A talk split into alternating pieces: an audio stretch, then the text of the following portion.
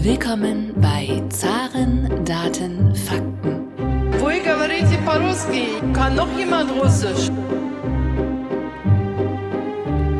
Говорит Москва. Russland ist ein Rätsel innerhalb eines Geheimnisses, umgeben von einem Mysterium. Recht herzlich willkommen zu einer weiteren Ausgabe des Zaren Daten Fakten Podcasts, dem Podcast, der sich mit der russischen Wirtschaft beschäftigt. Mein Name ist Thomas Bayern für die AHK Russland und heute haben wir die große Ehre, mit Professor Michael Hüter, dem Direktor des Instituts der deutschen Wirtschaft, zu sprechen. Lieber Herr Hüter, vor ein paar Tagen kam ja eine sehr überraschende Prognose des Internationalen Währungsfonds heraus, diese Prognose besagt, dass die russische Wirtschaft 2023 und 2024 mehr wachsen soll als die deutsche Volkswirtschaft. Wie sehen Sie diese Prognose des Internationalen Währungsfonds und was ist denn auch die Prognose Ihres Instituts, nämlich des Instituts der deutschen Wirtschaft für das Jahr 2023 und das Jahr 2024? Also zunächst dabei vielen Dank für die Einladung in diesem Podcast und äh, zu den Zahlen des Internationalen Währungsfonds. Es kommt ja immer darauf an, was für eine Struktur der Volkswirtschaft sich damit verbindet. Wir sehen ja in Russland ein etwas eigenartiges Gebilde, das im Grunde äh, gemessen an den Ansprüchen, die Putin selbst hatte in seinem Millennium-Papier von 1999 oder der damals gegebenen Diagnose, dass es eine Volkswirtschaft ist, die mehr oder weniger äh, abhängig ist von äh, dem Export von Rohstoffen, und gleichzeitig ohne eigene angemessene wettbewerbsfähige industrielle Basis und vor allen Dingen ohne angemessene Forschungs- und Entwicklungslandschaft im Grunde nicht vorangekommen ist. Insofern muss man das immer vor dem Hintergrund sehen. Die russische Volkswirtschaft ähm, wird im Grunde in Gang gehalten oder wurde in Gang gehalten bis zum Krieg durch die äh, Deviseneinnahmen äh, aus den Rohstoffexporten. Das ist dann in einer, wie wir auch lernen, umfassend eher ähm, mit Korruptionsmerkmalen ausgestatteten Oligarchenökonomie ähm, verteilt worden, ohne dass sich irgendetwas an der Wettbewerbsfähigkeit oder an der Innovationskraft der Volkswirtschaft verändert hat. Im vergangenen Jahr ähm, äh, ist natürlich auch viel aus diesen Polstern, die ja auch in dem Staatsfonds zum Teil zurückgelegt wurden, auch genutzt worden. Und wir sehen jetzt im Augenblick, dass die von dem Erdgas, aber auch von dem Erdöl, das ja 30 äh, Prozent, 35 Prozent des Exportwerts ausmacht, Russland doch deutlich äh, getroffen ist. Dass eine Kriegswirtschaft ähm, trotzdem sozusagen äh, bestimmte Dynamik äh, darstellen kann, ist nicht ganz unbekannt, sollte einen aber jetzt nicht irritieren. Wir haben es hier ja nicht wirklich mit einem ähm, Wettbewerbsfähigkeitsergebnis zu tun, sondern einer Volkswirtschaft, die unverändert äh, im Grunde mit einer einseitigen Basis und einer nicht zukunftsfähigen Basis ausgestattet ist. Und ich glaube, am besten macht es eigentlich das Zitat der russischen Zentralbankpräsidentin Elvira Nabiulana deutlich, die äh, im April letzten Jahres schon in der Duma gesagt in der Anhörung, Russland wird sich darauf einzustellen haben, dass es immer mit der letzten oder vorletzten Technologie äh, weitermachen muss. Das heißt im Grunde wirtschaftliche Entwicklung durch technischen Rückschritt. Und das markiert natürlich auch dieses System. Natürlich wird viel Geld in, in den militärindustriellen Komplex gelenkt. Das, man sieht ja auch, wie schwierig es jetzt im Augenblick ist, Munition verfügbar zu haben. Also all diese Dinge greifen einander. Insofern sollte man sich von dieser Prognose nicht irritieren lassen. Im Sommer war ja die Prognose für die russische Wirtschaft für das Jahr 2022 ein Rückgang von 15 Prozent circa. Das haben uns alle Top-Experten gesagt. Mhm. Mhm. Und jetzt sagt der Internationale Währungsfonds, dass 2022 die russische Wirtschaft, also das russische Bruttoinlandsprodukt, um 2,2 Prozent nur geschrumpft ist. Jetzt ist es ja klar, man kann mal falsch liegen mit einer Prognose, aber dass man um den Faktor 5 falsch liegt, das ist doch sehr besonders. Und da meine Frage jetzt, warum waren denn diese Prognosen nicht nur falsch, sondern so falsch? Ja, ist, glaube ich, sehr viel gesetzt worden auf die Wirkung der Sanktionen. Und äh, dafür haben wir eigentlich keine guten Erfahrungshintergründe, weil wir ja in einer solchen Intensität und einer solchen Breite auch historisch wenig vergleichbare Situationen bei entwickelten Ökonomien haben, also im äh, 21. Jahrhundert oder vielleicht im späten 20. Jahrhundert, wie sie denn mit solchen Sanktionen umgehen können. Es war ja äh, sehr deutlich zu machen, dass dies zunächst einmal Sanktionen waren, die sehr personenbezogen waren, auf die Entourage äh, von Putin, auf die Oligarchen, auf die Slowiki, also auf das, was da so aus dem Geheimdienstumfeld äh, kommt. Und dann haben wir den nächsten Schritt gemacht. Dann hat man versucht, vom Finanzmarkt sie abzuhängen, das Stichwort SWIFT, äh, Abrechnungssystem. äh, dann merkt man, dass äh, der Export nach Russland von technologisch relevanten Produkten, auch der Dual-Use-Komponente, natürlich hochbedeutsam ist, aber zunächst einmal auch noch vom Bestand gelebt werden kann.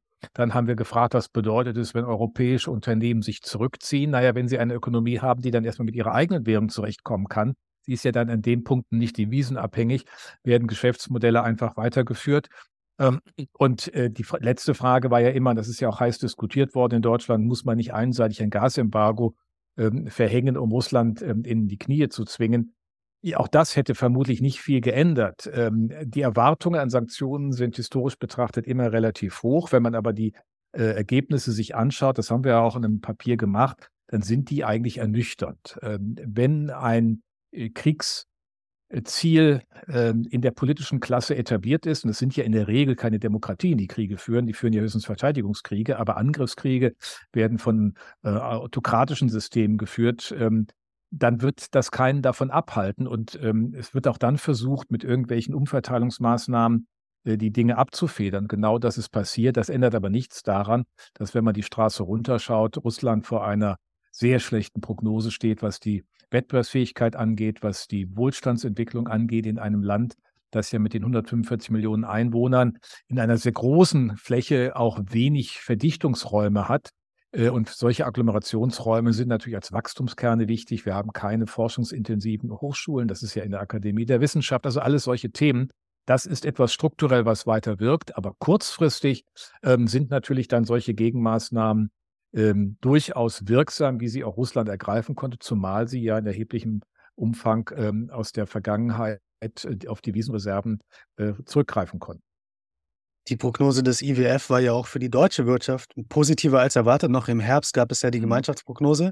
Und ich glaube, das Institut der deutschen Wirtschaft hatte eine der negativsten Prognosen für 2023. Ja. Ähm, Tun Sie jetzt auch Ihre eigene Prognose etwas anpassen an die des äh, IWFs oder sehen Sie für Deutschland doch 2023 eine Rezession kommen? Also wir hatten im, ähm, auf der Basis der Zahlen bis zum zweiten Quartal in der Tat eine sehr pessimistische Einschätzung, weil schon das Konsumklima, aber auch das Investitionsklima im dritten Quartal massiv eingebrochen war. Wir waren auch nicht die Einzigen, äh, die solche Prognosen hatten. Ähm, wir haben sozusagen eher das Risikoszenario nach vorne gestellt. In der Gemeinschaftsdiagnose war das dann sogar noch negativer, ähm, weil wir äh, einfach die Schwierigkeiten und die Risiken gesehen haben, die sich äh, ergeben können aus der Energieversorgung, dann auch für das Investieren hier in der Volkswirtschaft. Das hat sich Gott sei Dank so nicht manifestiert. Die Konsumenten haben ihr eigenes Konsumklima nicht ernst genommen ähm, und haben im Grunde weitgehend, vor allem im dritten Quartal, relativ stark konsumiert. Sie haben auch im vierten Quartal die Füße ruhig gehalten und trotzdem wir auch keinen Einbruch bei der Sparquote für die deutsche Volkswirtschaft sehen. Also das ist auch interessant. Die haben eigentlich die Überersparnis, die sie liegen hatten, das haben wir auch natürlich erwartet aus der Pandemie, was so weit weniger Urlaubsreisen möglich war, das ist verwendet worden. Aber ähm, das hat auch zur Stabilisierung ähm, gereicht. Wir haben eine Stabilität im Arbeitsmarkt. Und deswegen haben wir auch jetzt auf der Basis dritten und des vierten Quartals, das vierte Quartal leicht negativ, ähm, wie das Statistische Bundesamt ja zuletzt bekannt gegeben hat, äh, die Erwartung, dass wir noch mit einer roten Null vielleicht um die Ecke kommen. Ähm, dass es sehr viel besser wird, da muss man jetzt auch aufpassen, dass die Dinge nicht einfach fortgeschrieben werden. Eine Unsicherheitskomponente, und da ist der Ökonom dann auch am Ende, ist die Wetterprognose.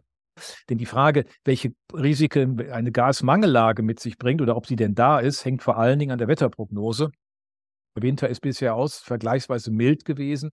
Und das hat äh, zu einem Drittel äh, die geringere äh, Gasverbrauch erklärt. Zwei Drittel etwa gehen zurück auf die Unternehmen und die privaten Haushalte, jeweils so die Hälfte. Da ist zum Teil auch Negatives dabei, Produktionseinschränkungen nicht genutzt äh, und damit auch nicht äh, vorhandener Bedarf an Gas. Aber wir sehen die Sensibilität dieses Themas. Wir sind jetzt ähm, Anfang Mitte Februar äh, 23. Insofern wenn das jetzt nicht noch ein langer, überraschend kalter Winter bis in den Mai wird, was man historisch gesehen ja durchaus kennt, aber ja unwahrscheinlich ist, ähm, dann werden wir da auch ganz ordentlich auch mit den Füllständen aus dem Winter rauskommen. Und das führt natürlich von daher zu einer anderen Lage. Wir haben auch gesehen, dass die Gaspreise äh, auf den Weltmärkten sich unter das Kriegsniveau zurückgebildet haben. Aber ich darf daran erinnern, Ende September war das alles auf dem Höchststand und damit verbunden auch äh, eine sehr schwache Euro gegenüber dem Dollar. Also insofern ähm, eine, eine sehr hohe Unsicherheitskomponente und in der Tat äh, können wir verkünden, dass das so nicht gekommen ist. Aber es bleibt möglicherweise bei einer kleinen technischen Rezession mit zwei schrumpfenden Quartalen. In Ihrem Podcast äh, Economic Challenges, äh, den ich auch persönlich sehr gerne höre, den Sie für das Handelsblatt produzieren mit Bert Rürup zusammen, ähm, haben Sie gesagt, dass vor allem die Gefahren im zweiten Halbjahr 2023 für die deutsche Wirtschaft liegen. Können Sie das noch einmal ein bisschen erläutern? Das hat sich vor allen Dingen aus der Einschätzung ergeben, dass wir gesagt haben, wie wird es denn passieren und wird es denn gelingen, ähm, die Gasspeicher wieder aufzufüllen. Ähm, es gab Schätzungen auch des Energiewirtschaftlichen Instituts der Universität zu Köln, die ja da sehr nah dran sind, dass wir möglicherweise im April dann unter 20 Prozent Füllstand haben. Das hätte eine erhebliche Herausforderung bedeutet, denn wir haben im letzten Jahr bis in den August hinein mit russischem Gas auch noch diese Speicher auffüllen können. Und so haben wir fast 100 Prozent erreicht. Äh, das wäre ohne dieses russische Gas bei weitem nicht so möglich gewesen. Es wäre auch deutlich teurer gewesen, weil wir was noch anders hätten machen können, was wir schon gemacht haben, nämlich auf den Weltmärkten und LNG-Gas eingekauft, was an sich teuer ist, aber dann auch nochmal die Preise nach oben getrieben. Das hat ja zu diesen Preiseffekten im September geführt. Das hat sich jetzt gemindert, aber gleichwohl bleibt ein Maß an Unsicherheit, beispielsweise in den Grundstoffproduktionen. In der Chemie ist die Stimmung jüngst nochmal negativer geworden. Auf der anderen Seite hören wir auch Zahlen, dass die äh, Unternehmen, die Existenzsorgen haben, Werte von 6,5 Prozent auf 4,5 Prozent zurückgegangen sind. Das sind gute Botschaften. Also die Vermutung, dass das zweite Halbjahr sich dann doch eher robust zeigt, ist im Augenblick durchaus plausibel. Aber man muss immer sehen, in solchen Kriegsphasen wir wissen ja immer nicht, was alles von Putin noch inszeniert wird, ist natürlich das Unsicherheitsniveau hoch. Und bisher sehen wir noch keine Rückkehr im Grunde der Investitionsneigung. Und die muss natürlich dann auch perspektivisch wieder dazukommen, denn wir haben ja noch andere Aufgaben zu erledigen. In der Prognose des Internationalen Währungsfonds wurde auch gesagt, dass die, ich nenne es mal, östliche Lokomotive China um das vier- bis fünffache wachsen wird wie die westliche Lokomotive USA. Wieso sehen Sie denn oder wieso sieht der Internationale Währungsfonds denn die westliche Lokomotive USA 2023 und 2024 so ins Stocken kommen? Naja, wir haben auf der einen Seite das Auslaufen der Fiskalprogramme, die Joe Biden äh, den Weg gebracht hat im Jahre äh, 2021. Ähm, das sind ja Effekte gewesen, die das Bruttoinlandsprodukt in dem Jahr sieben Prozent höher haben ausfallen lassen als ohne. Das heißt, das ist die, diese Rescue-Pläne und, und, das andere, das waren ja äh, zwei Billionen US-Dollar. Ähm, und das hat natürlich enorm gestützt, hat auch bei uns den Export gestützt und hat auch der deutschen Wirtschaft äh, positive Impulse gesetzt. Das wird sich nicht fortsetzen. Ähm, der Arbeitsmarkt ist äh, auch weitgehend äh, ausgeschöpft in seinem Wachstumspotenzial. Wir haben eine ähm, die niedrigste Arbeitslosenquote jetzt, glaube ich, seit Jahrzehnten. Ähm, gleichzeitig wirkt natürlich nach, dass die äh, FED die Zinsen zu Recht angehoben hat, aber dass das sozusagen im System da ist, das ist ja nicht nach zwei äh, äh Monaten schon der Fall, sondern diese Expansionsschritte der letzten zwölf Monate, die äh, greifen natürlich in ihren vier bis sechs Quartalen Nachwirkungen auch die nächsten Jahre hinein. Wir haben dann 20 24 äh, Wahljahr. Das heißt, jetzt nach den Midterms ist überhaupt die Frage, welcher Handlungsraum noch besteht. Auf der anderen Seite bin ich so pessimistisch wie der Internationale Währungsfonds nicht. Äh, Joe Biden ist, glaube ich, der Präsident äh, am meisten unterschätzt und der vielleicht am meisten zur Veränderung der volkswirtschaftlichen Strukturen in den USA beiträgt. Äh, Inflation Reduction Act ist dazu das Thema, was wir gerade diskutieren in diesen Tagen. Und während wir den Podcast hier machen, äh, sind, glaube ich, Bruno Le Maire und Robert Habeck aus dem Rückflug aus den USA. China auf der anderen Seite schwer äh, im, im, im, äh, sozusagen Nachgang zu einer völlig verfehlten No-Covid-Strategie, äh, das Nicht-Durchsetzen einer Impfkampagne, auch keinen angemessenen Impfstoff, sozusagen den westlichen Impfstoff auch noch schlecht machen. Und im Grunde das passiert, was einige auch erwartet haben, auch, dass nach dem Parteikongress dann äh, diese Null-Covid-Strategie aufgegeben wurde und jetzt das Land in nochmal schwierigen Zeiten ist, weil jetzt diese Infektionswellen durchgehen. Das können viele deutsche Unternehmen berichten. Das wird nicht ewig anhalten, aber deswegen würde ich die Gewichte hier in der Form nicht so ganz setzen, wie es ähm, der Währungsfonds äh, skizziert hat. Mhm, jetzt haben wir schon viel über das jetzige Jahr geredet und das nächste Jahr, 2024. Wenn wir jetzt mal mittelfristig Prognosen wagen dürfen, ähm, wird dann die deutsche Wirtschaft, sagen wir 2025, 2026, wieder gut aufgestellt sein? Und wird die deutsche Wirtschaft auch wieder mehr wachsen als beispielsweise die russische Wirtschaft, die jetzt ja laut dem Internationalen Währungsfonds 2023 und 2024 deutlich mehr wächst als die deutsche Volkswirtschaft. Naja, also dann würde ich, wie gesagt, diesen Vergleich jetzt nicht besonders relevant anschauen. Es kommt ja um die Frage, aus welchen Quellen sich das Wachstum speist. Wachstum an sich äh, ist das eine, aber mit hohem Staatsanteil in der Kriegswirtschaft würde ich sagen, ist das dann auch ehrlich nichts, nichts äh, was attraktiv ist. Aber die deutsche Wirtschaft steht vor dem Problem, dass sie an der Wachstumsbasis arbeiten muss. Wir haben äh, zwei große Herausforderungen. Das eine ist die demografische Alterung. Ab 2025 schrumpft das Erwerbspersonenpotenzial.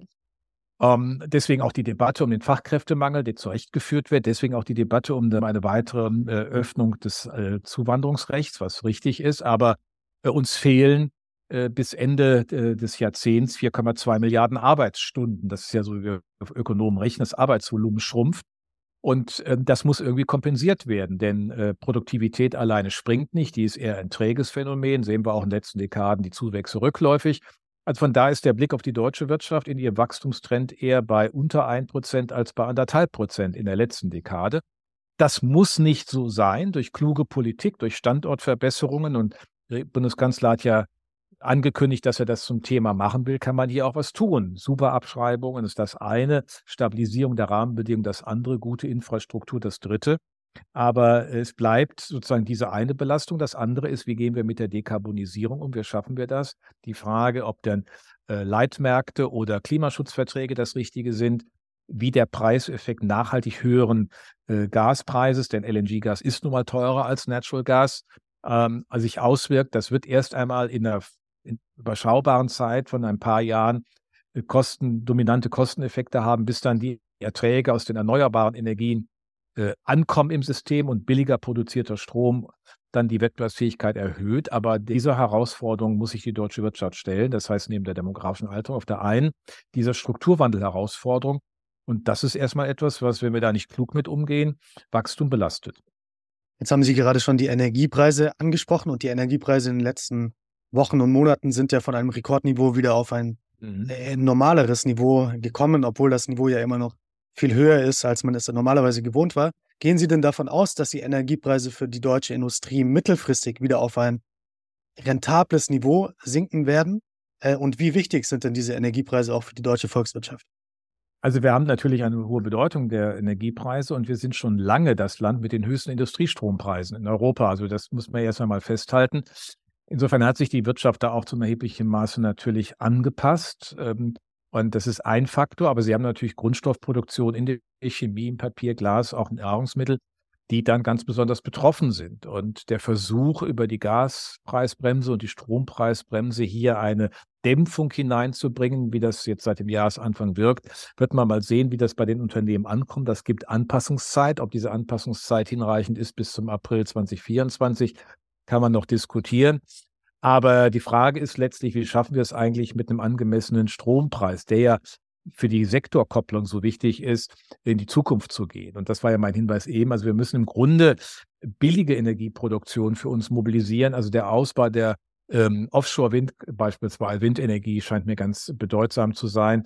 Äh, wir werden auch noch in der Übergangsphase bestimmte Gaskraftwerke benötigen.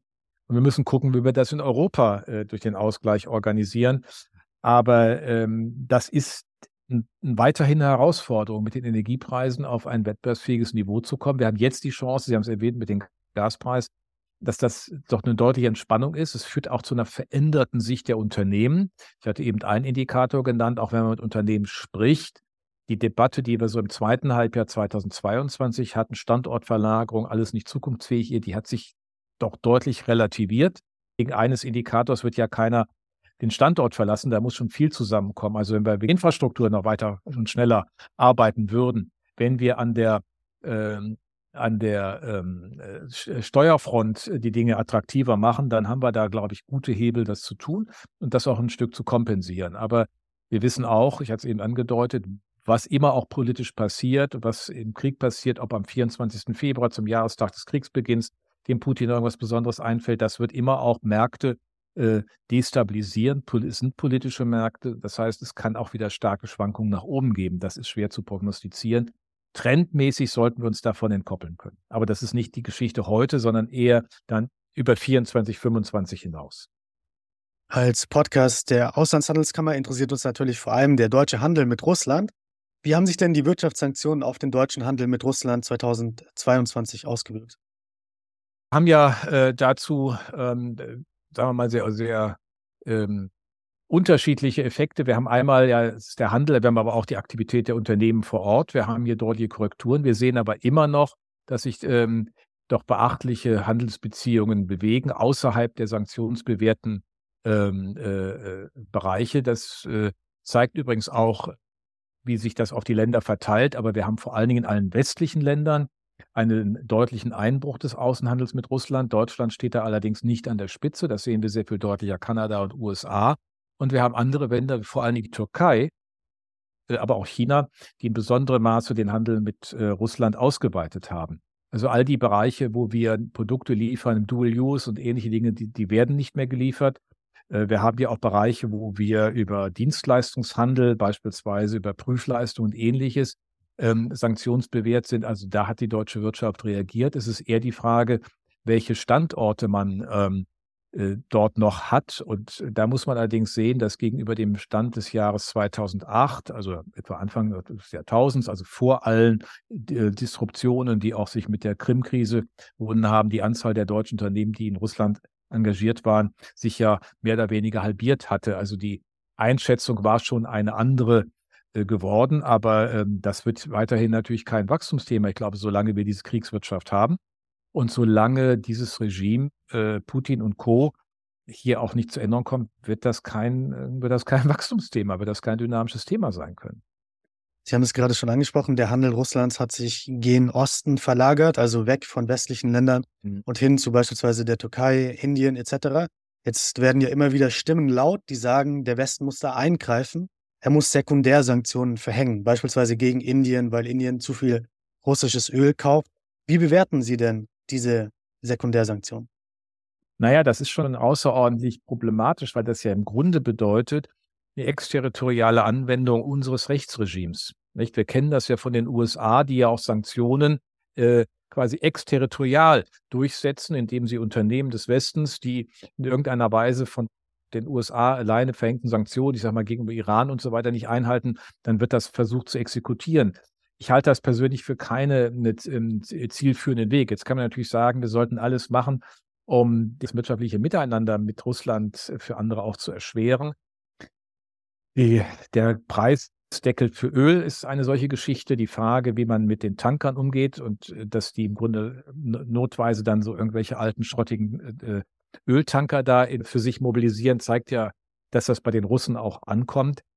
Mein Eindruck ist eher, oder äh, sagen wir mal, meine These wäre eher, dass wir mit solchen Ländern wie Indien oder auch China eine Kooperationsstrategie fahren sollten. Denn am Ende ist doch auch für diese Länder klar, dass sie mit Russland keinen attraktiven Partner haben. Ich meine, die These, dass man beispielsweise Russland in die Arme Chinas treibt, naja, das kann man ja auch als Bedrohung für Russland sehen. Eine solche einseitige Abhängigkeit, wenn man etwas über den Tag hinausdenkt. Also insofern ich glaube, es ist wichtiger, dass man mit diesen Ländern in eine Kooperationsstrategie, in, auch im Rahmen der WTO äh, voranschreitet. Wo können wir Freihandel ausbauen? Das ist attraktiv für diese Länder.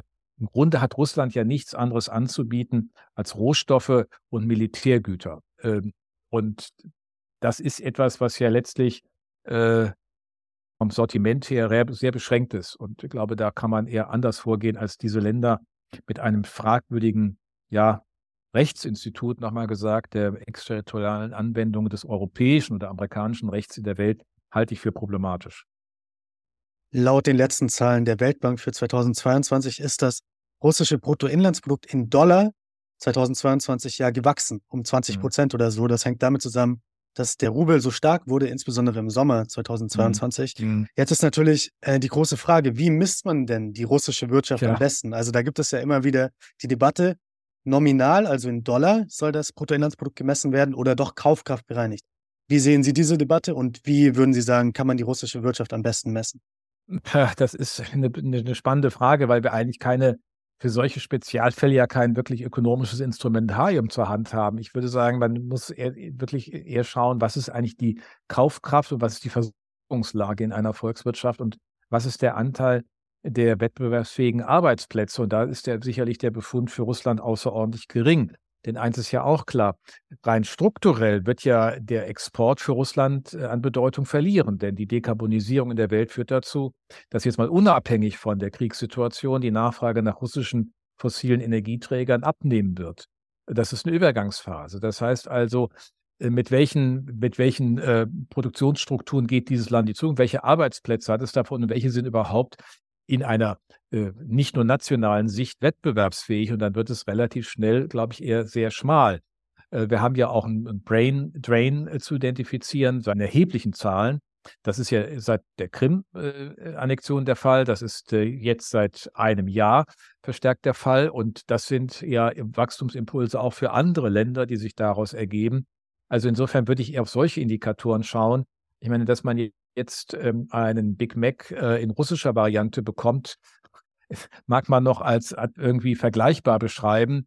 Aber ich glaube, hier kommen wir ein bisschen an Grenzen unserer Bewertung, denn wir haben ja auch sonst äh, immer gesehen, wie schwierig es ist, über Wechselkursbereinigung tatsächliche Kaufkraft äh, zu identifizieren. Das hat ja in den 80er Jahren zu dem Big Mac Index oder Big Mac Parität geführt, wenn man gesagt hat, das ist ein homogenes Gut und daran können wir das messen. Selbst das haben wir in Russland jetzt nicht mehr, das ist ein bisschen anders. Aber ich glaube, die entscheidende Frage ist, was sind eigentlich die Potenziale? Und da sehe ich eigentlich keine. Die russische Zentralbank hatte ja riesige Reserven angelegt, auch vor allem in Euro und in Dollar. Mhm. Und diese Reserven wurden ja zu 50 Prozent, glaube ich, eingefroren ähm, mhm. in Euro und Dollar. Ähm, wie schätzen Sie das ein? Also hat das langfristige Auswirkungen auf den Wirtschaftsstandort? Werden sich dann die Inder oder die Saudi-Araber irgendwann sagen, wenn wir in Euro und in Dollar unser Auslandsvermögen anlegen, dann kann das ja über Nacht quasi eingefroren werden? Wie schätzen Sie das ein? Ist das ein Risiko oder ist, ist das doch eher risikolos?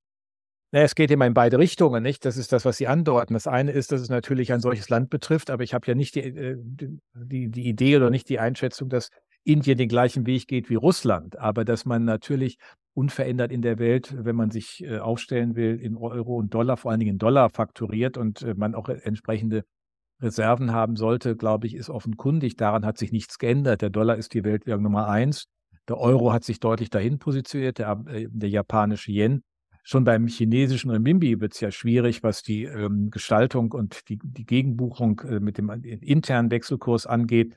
Also äh, ich glaube, die Sanktionen sind erst einmal die Botschaft, dass man ein solches Verhalten nicht ähm, durchlässt und nicht, dass andere jetzt sich auch um ihre Devisenreserven sorgen. Das wäre ja nur dann relevant, wenn sie sich so verhalten wollten wie Putin. Und dafür findet man ja unverändert keine rationale Erklärung, außer man sagt spieltheoretisch, es ist eine Endgame-Situation für ihn von seinem Alter her, von dem, was er begriffen hat, was die Wirtschaftsstruktur Russlands angeht. Er kann da nicht mehr gewinnen und macht nochmal sowas. Das ist ja üblicherweise das, was man solchen Menschen dann äh, in solchen als Handlungsstrategie äh, äh, äh zuordnen kann. Aber ähm, ich glaube, dass das nicht jetzt, das, das ist nicht das, was andere abschrecken sollte, Dollar und, und Euro zu verwenden. Sie haben jetzt gerade sich auf Indien konzentriert, aber beispielsweise Saudi-Arabien ist jetzt ja nicht bekannt als lupenreine Demokratie mhm. und es führt ja auch, ein, also Saudi-Arabien führt ja auch einen Krieg, beispielsweise im Jemen. Müssen sich mhm. da die Saudis in gewisser Weise Sorgen machen, dass ihr Auslandsvermögen eingefroren werden könnte? Naja, solange es immer noch, äh, also es ist nicht die Frage der lupenreinen Demokratie. Ich meine, dann würden wir nicht allzu viel auf der Welt finden. Und wir haben auch mal in einem Papier uns angeschaut, wie der Anteil der Autokratien zugenommen hat und was das für einen Einfluss auf das Bruttoinlandsprodukt, also an Anteilen der Welt hat, das ist schon so. Da muss man fragen, wie weit geht dann der Handel? Und äh, man hat Saudi-Arabien ja nie wirklich sanktioniert.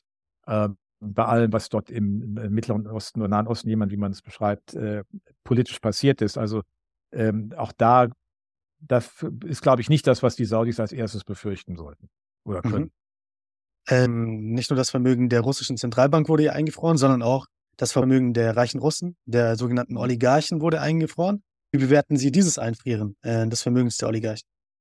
Na, ich hatte es ja eingangs erwähnt, das hat ja auch dazu geführt, dass man Sanktionen ja nicht als volkswirtschaftliche Sanktionen zunächst einmal aufgesetzt hat, auch, also in dem Bereich der Technikprodukte und so weiter, das ist, ist äh, klar, aber hier sehr spezifisch von der These her, man hat es mit einer sehr engen personenorientierten Machtstruktur zu tun um Putin herum. Auf der einen Seite die, Oligarchen, die er ja vorgefunden hat, aber das ist gar nicht so sehr seine Machtbasis, sondern es sind ja eher die Leute, die aus dem, die aus dem Geheimdienst mitgebracht hat und überall in Funktion gesetzt hat. Ob das nun sein Verteidigungsminister ist, der dann mal in der Bauwirtschaft war, also das ist ja alles ziemlich korruptes Personal.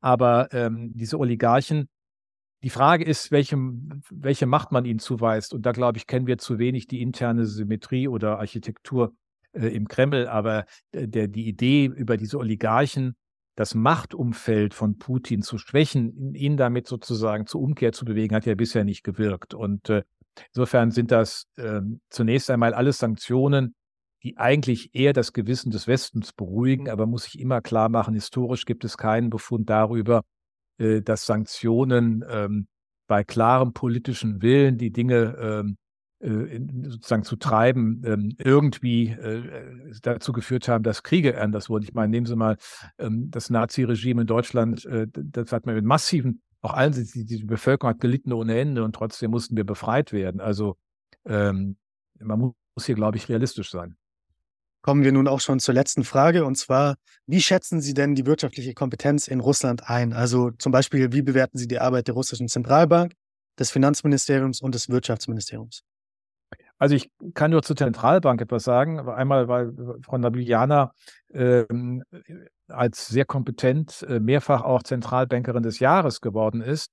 Und ich zweitens, dass an der, Tagung 2018 im Rahmen der Adenauer Stiftung ähm, in Moskau in der Hochschule für Ökonomie eigentlich nur den Vertreter der Zentralbank auf der Höhe der Zeit empfunden habe, um es mal zurückhaltend zu formulieren, während die Kollegen von der Hochschule eher Allgemeines vorgetragen haben, aber es hatte nicht allzu viel mit Ökonomie zu tun.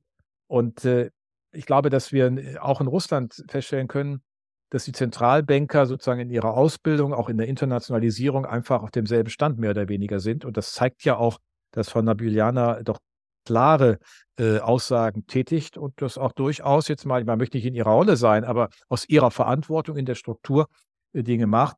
Ähm, der Rest, das sind alles politische äh, Kräfte, die sich in diesem System irgendwie als nachrangig erweisen. Die machen mal dies und das, äh, wenn Putin äh, links oder rechts rum sagt und am nächsten Tag was anderes. Also die würde ich jetzt nicht für besonders bedeutend halten, weil selbst wenn sie kompetent wären, sind sie einfach nicht in nicht in dem Mindestmaß an Einfluss oder Handlungsfähigkeit ausgestattet, wie es die Notenbank offensichtlich noch ist und unter dieser Führung von Frau Nabiljana. Lieber Herr Hüter, vielen Dank für Ihre Zeit. Ich kann hier noch einmal Ihren eigenen Podcast empfehlen, nämlich Economic Challenges, den Sie zusammen mit Bert Rürup für das Handelsblatt produzieren. Vielen Dank und vielleicht können wir in der Zukunft noch einmal äh, das Gespräch fortführen. Dankeschön. Ja, sehr gerne. Danke Ihnen und der Podcast ist immer freitags.